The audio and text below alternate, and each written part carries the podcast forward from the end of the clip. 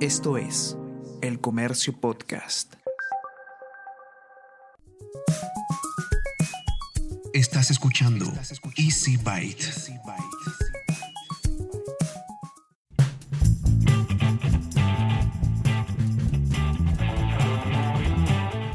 Bienvenidos a Easy Byte, el podcast de tecnología del diario El Comercio. Mi nombre es Bruno Ortiz. En este episodio vamos a conversar sobre la creación de contenidos en video durante la pandemia. ¿Realmente fue el mejor momento para empezar a publicar videos en YouTube?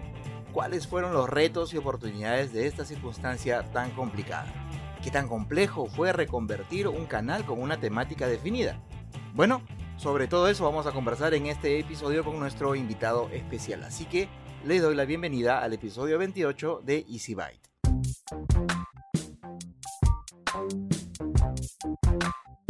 Y esta semana en este episodio de Easy Byte tenemos un invitado muy especial. y se trata de Luis Carlos Borneo.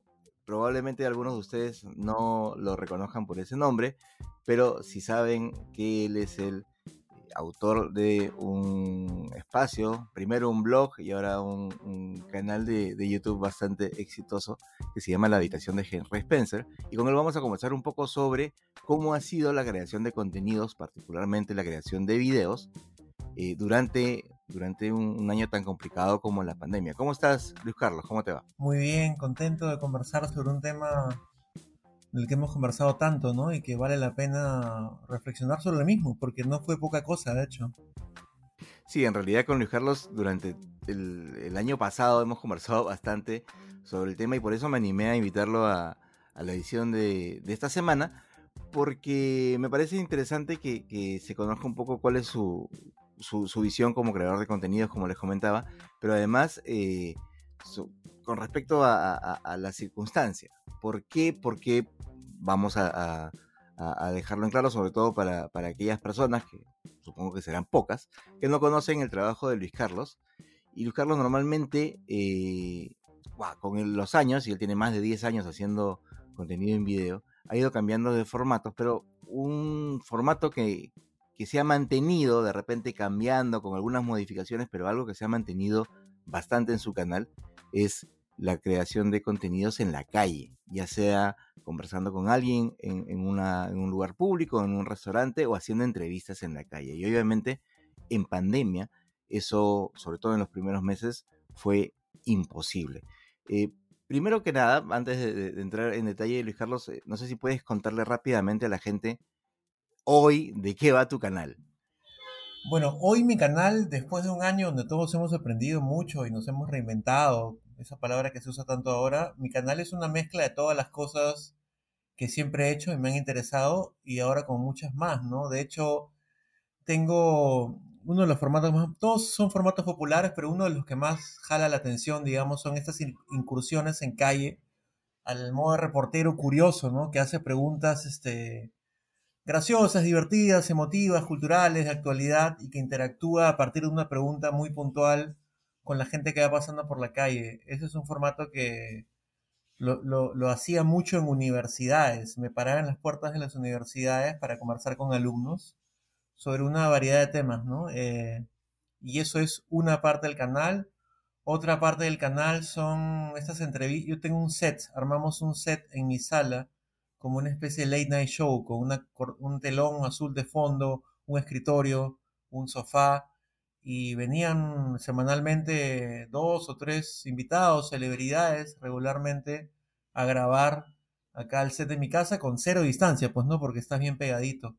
Y en un formato nuevo que comenzó el año pasado durante pandemia, sobre todo por la pandemia, hice este formato llamado Fuera de Bromas, que comenzó como una suerte de monólogos desde el corazón en la esquinita de mi set y se fue transformando digamos, episodio a episodio, hasta que se convirtió en algo que ya no necesariamente requiere que me pare frente a la cámara a monologuear, sino que se convirtió en una especie de serie documental, emotiva, eh, totalmente autobiográfica, pues, ¿no? Entonces el canal va de eso, muy reconocido por entrevistas en calle, encuestas del paso, eh, muy reconocido por las conversas en el set que ahora hacemos en el parque, y últimamente muy elogiado y estoy muy orgulloso de eso por los documentales cortos que hago, que es algo que, no sé, descubrí gracias al encierro y, me fascina,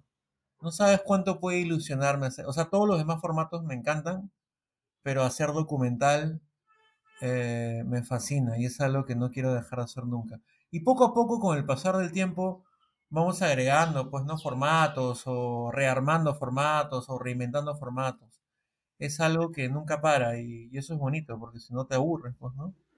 Ahora, antes de, entrar un poquito más en detalle a, estos formatos que estás experimentando sobre todo, quería eh, retrotraernos un poquito hacia casi ya un año atrás, cuando de pronto nos dimos cuenta de que no iban a ser 15 días, ni un mes, ni un mes y medio encerrados sin salir, sin tener contacto con otras personas.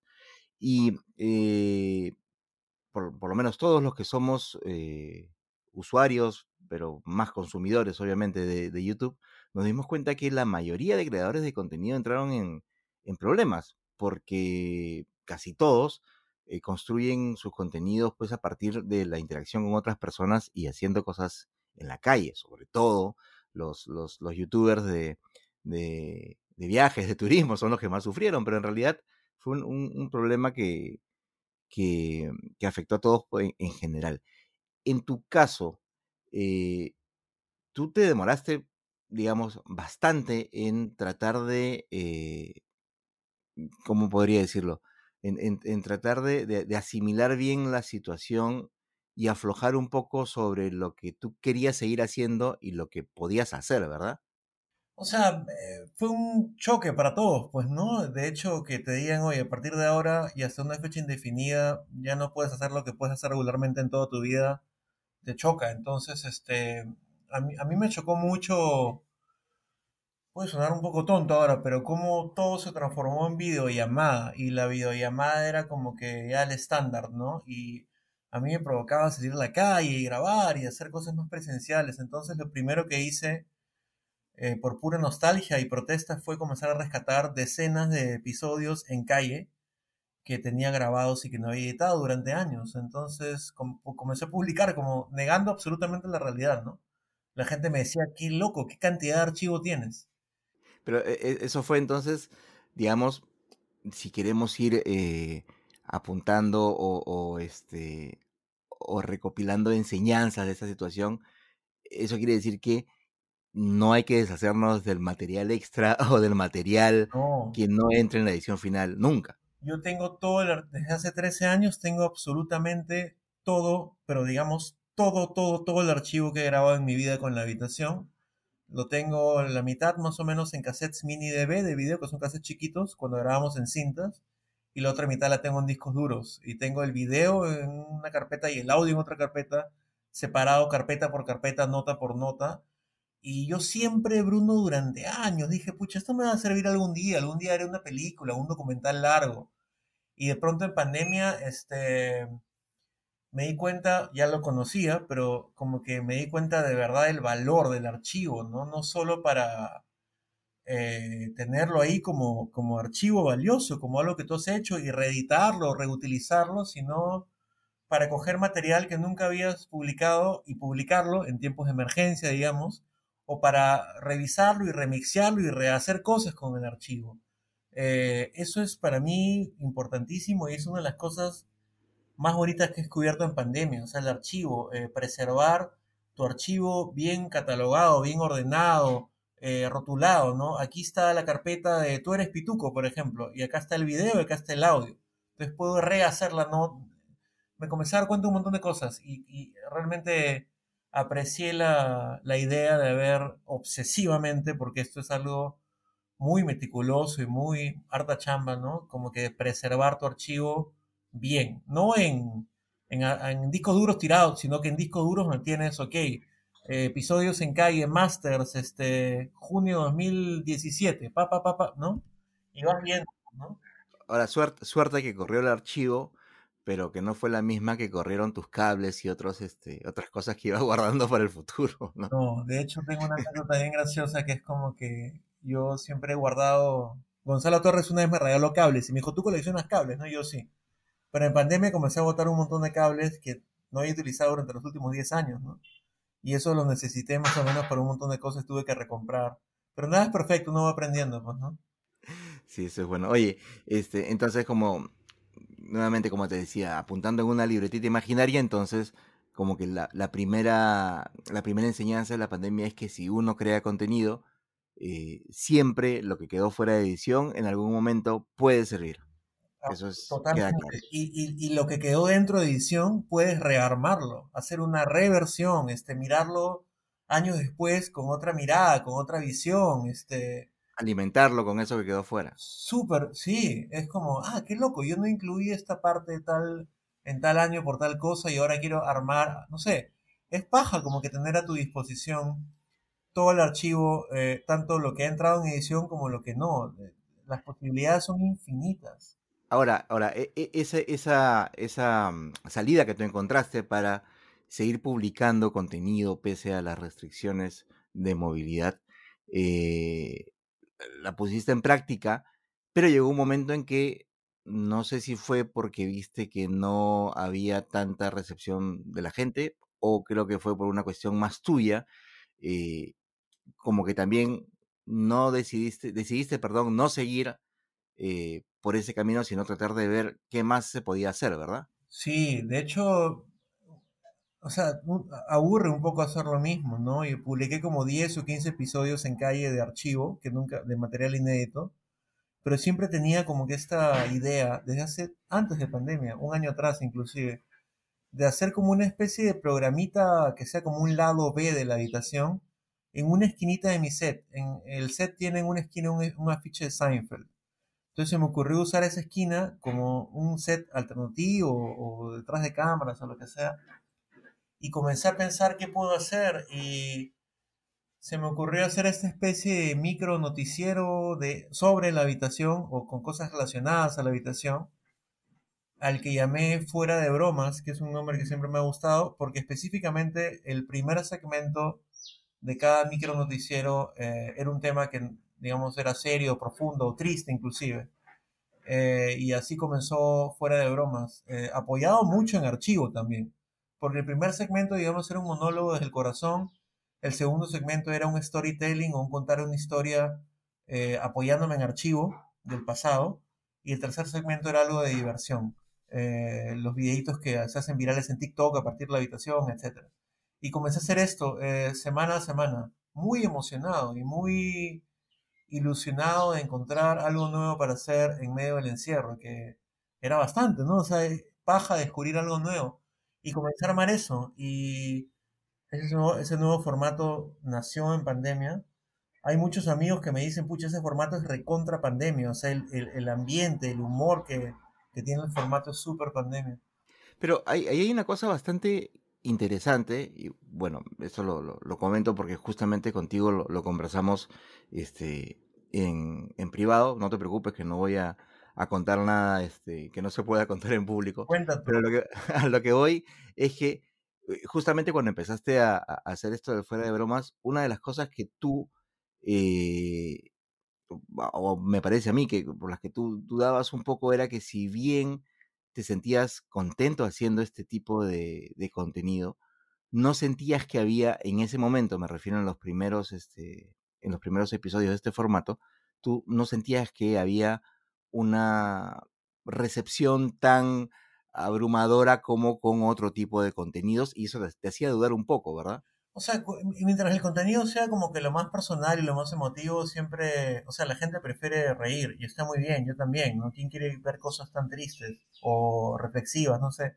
Pero claro, o sea, el, el, el shock inicial fue, qué loco, a, a, publico un video en calle sobre tal tema divertido, lo ven 100.000 personas de una, publico este episodio que me ha costado trabajo, armar, porque también aprendí todo el tema de iluminación, ¿no? Gracias a un amigo que me enseñó y a, a, trabajar solo. A trabajar absolutamente solo. solo. O sea, digamos, solo.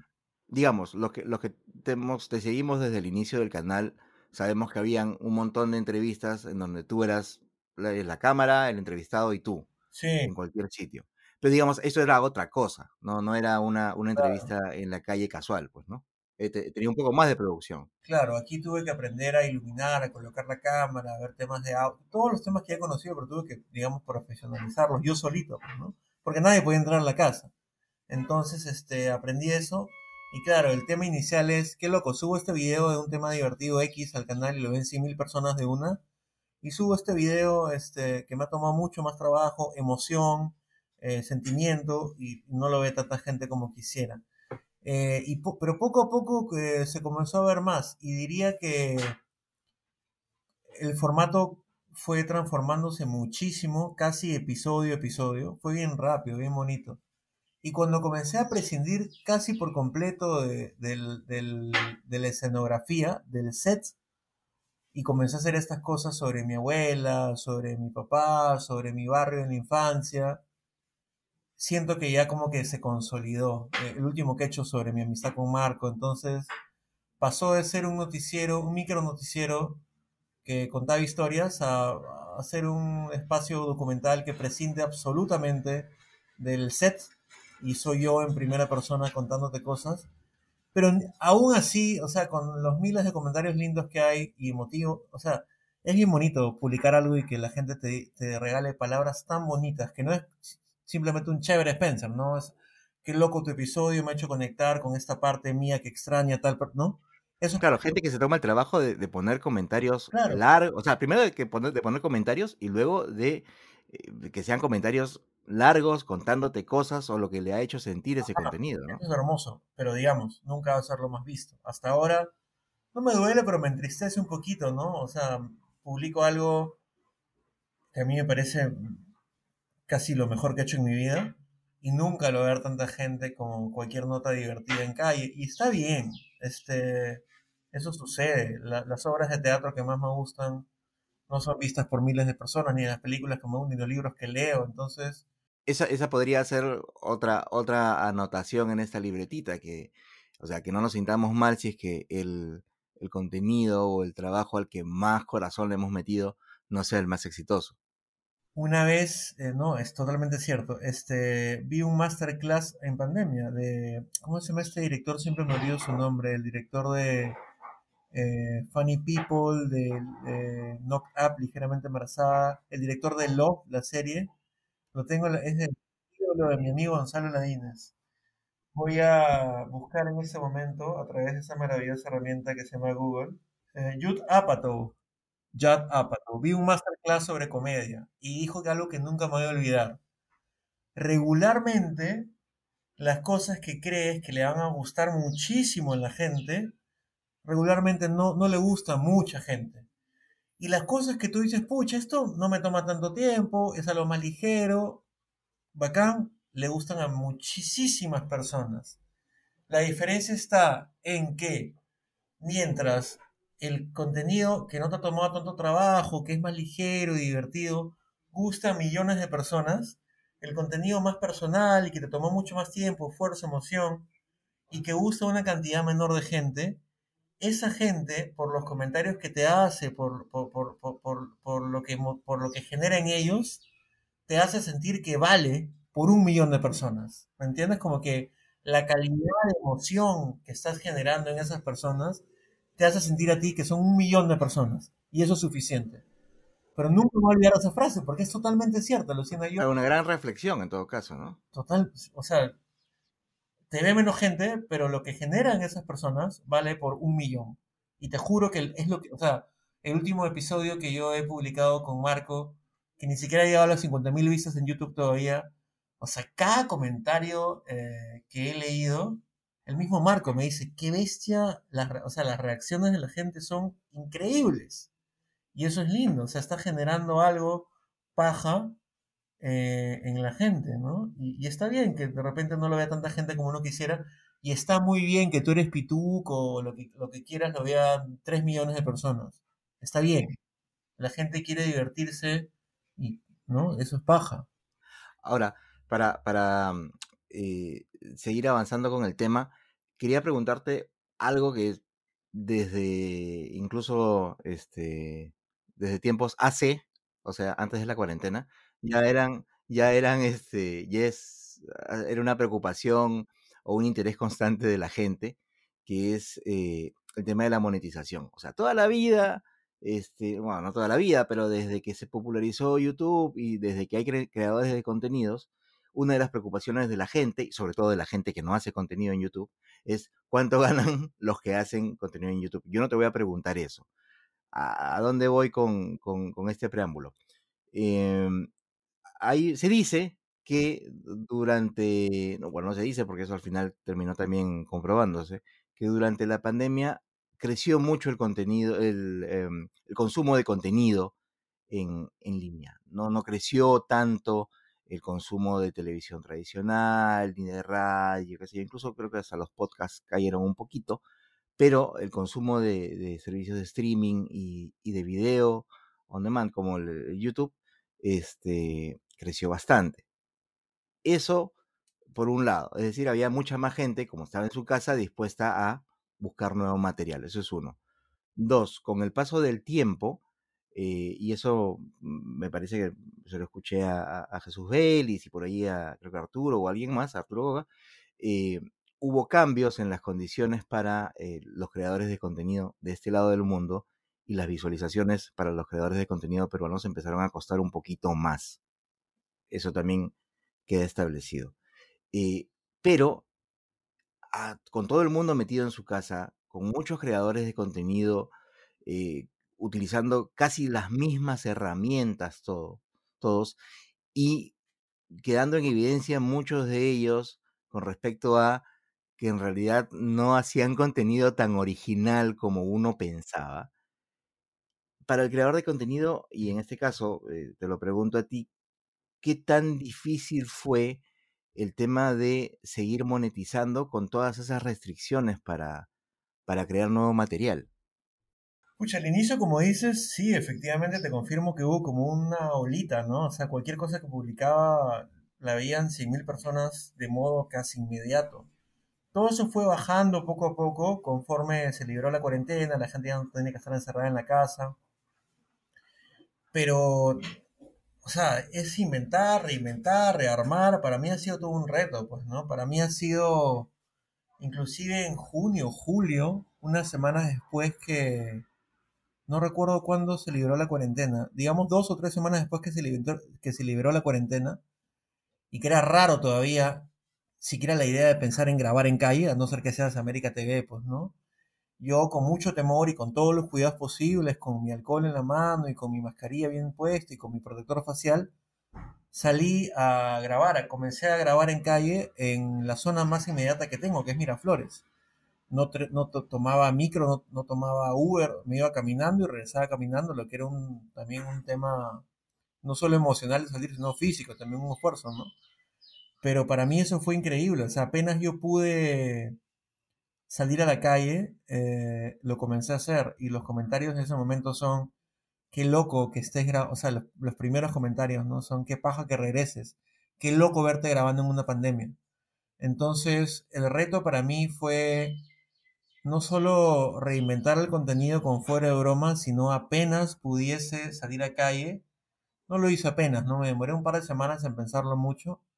Me atreví, digamos, a salir a la calle. Creo que fui uno de los primeros, el primer canal independiente, creador de contenido que estaba en la calle. O sea, nunca voy a olvidar, Bruno, los comentarios de la gente que era, qué loco, qué paja verte por fin de vuelta en la calle. El primer canal, No Viajes, que salió a la calle para este, hacer un contenido de no viaje. O sea, en general, ¿no? Porque creo que en esa época tampoco se podía viajar, ¿o sí? No, no, claro, a lo que voy es que incluso, pues, este, obviamente la gente que hace contenidos de viajes, perdón que me las agarres mucho con ellos, pero obviamente son los más afectados. Este, por ahí muchos canales intentaron hacer contenido desde su casa, este, y obviamente no, no, no era lo mismo, no funcionó. Este, y apenas abrieron los vuelos, casi todos los canales se fueron de aquí.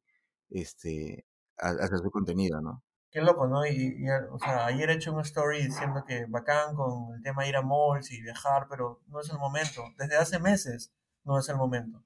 Y si no lo haces, no va a pasar nada. O sea, me imagino que para un creador de contenido, canal de viajes, esto es mucho más complicado, ¿no? Pero ese fue el reto, o sea, en temas de monetización específicamente, yo no siento que me afectó mucho más, en, o sea, en el, en el sentido de, no, no siento que me haya afectado en temas de monetización. Eh, lo que sí siento es que desde que empecé a salir a la calle activamente, empecé a grabar en el parque, acá a la espalda de mi casa, sí se activaba mucho más la monetización y eso me pone muy contento porque es un reflejo estricto de cuánto punche le estoy metiendo a mi canal. Pero digamos, eh, en temas de monetización, durante el año pasado no fue un tema tan complicado, no la pasé genial, tampoco la pasé muy mal, o sea, me mantuve eh, en lo que hacía, ¿no? Y eso es bonito. Y, y, lo más bonito para terminar con la idea es como eh, le dije a Linda el otro día, qué loco, o sea, voy a, voy a recibir la monetización de diciembre en pocos días y refleja absolutamente la energía, la cantidad de trabajo, el empeño que le he metido al canal en diciembre. Y eso me enorgullece porque casi, claro, tú decías en un inicio, este, muchas preguntas de la gente, sobre todo que no hace contenido, es cuánto ganas, ¿no? A mí durante años, ya bajó bastante eso, pero me decían, oye, quiero abrir mi canal de YouTube, ¿cuánto ganas? ¿Cuánto puedo ganar? Y es como, ¿de qué quieres abrir tu canal? No, no sé, pero quiero abrir mi canal. La obsesión de la gente es, este, ¿cuánto vas a ganar abriendo un canal?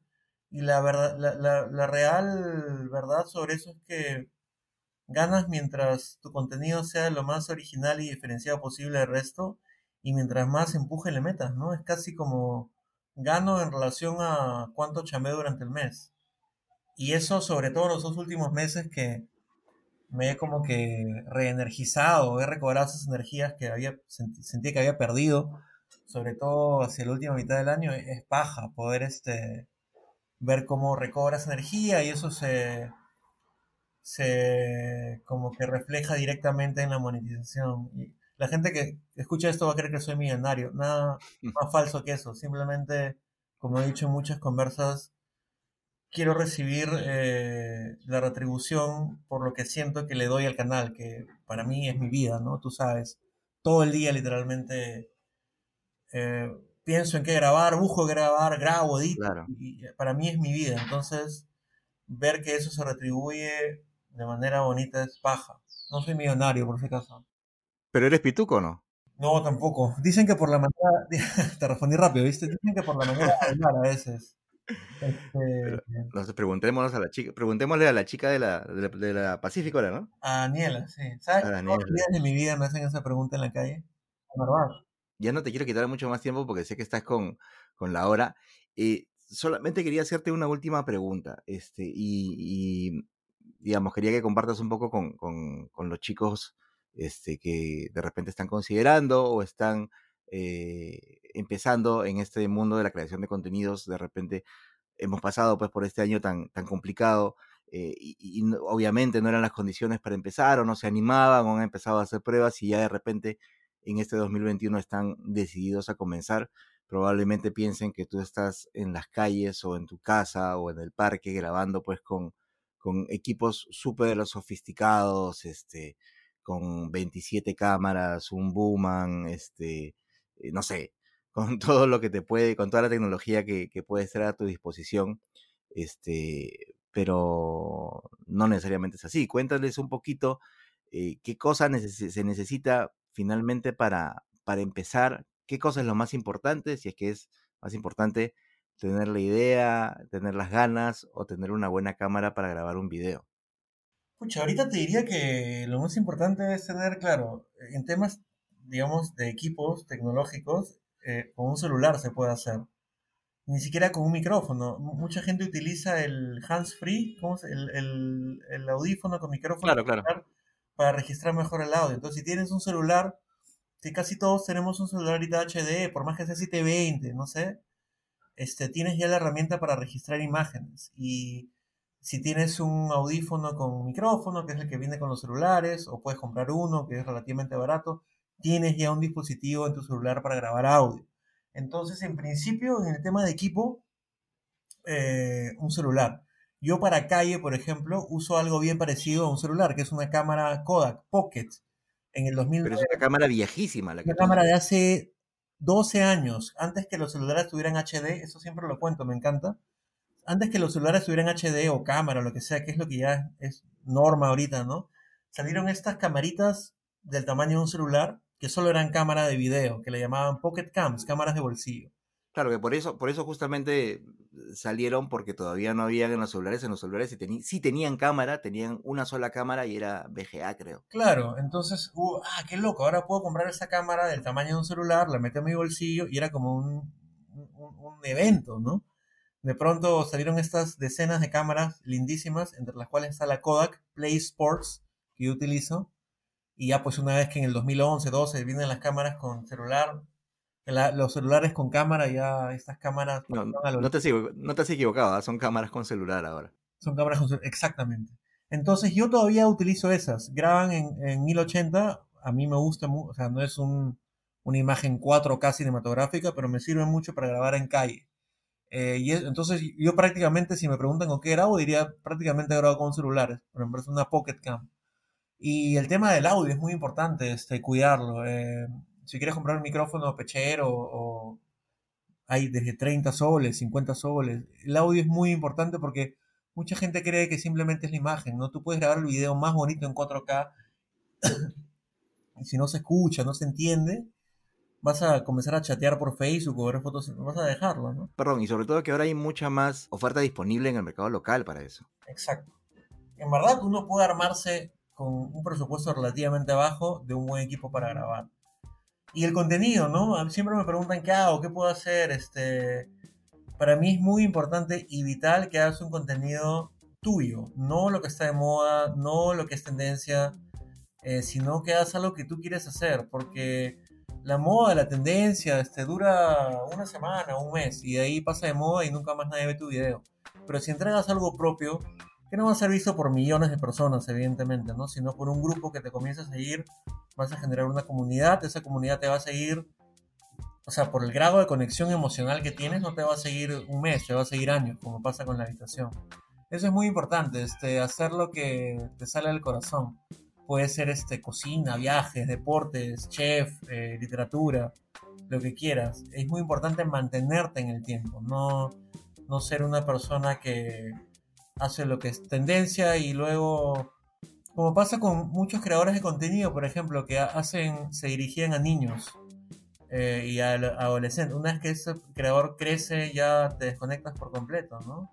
Una opción sería comenzar, o sea, mantener esa comunidad y comenzar a hacer contenido que se adapte a la edad de gente que te sigue y que va creciendo contigo en, edad.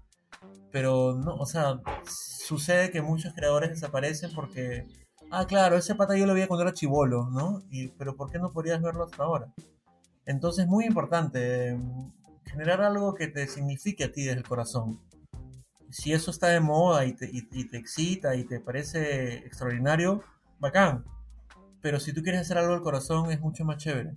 Y eso para mí son los trucos, no hay mayor este truco que eso, un contenido que se ha generado el corazón con un equipo de video y audio medianamente aceptable, ya está, ya.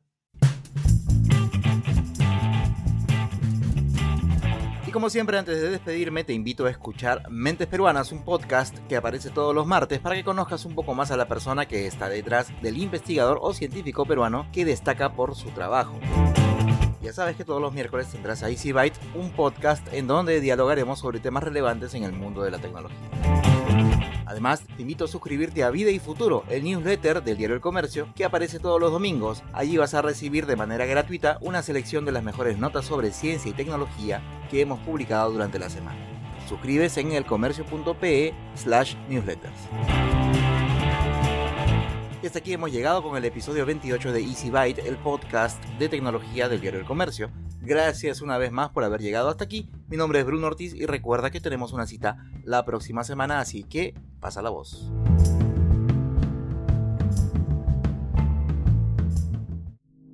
Esto fue El Comercio Podcast.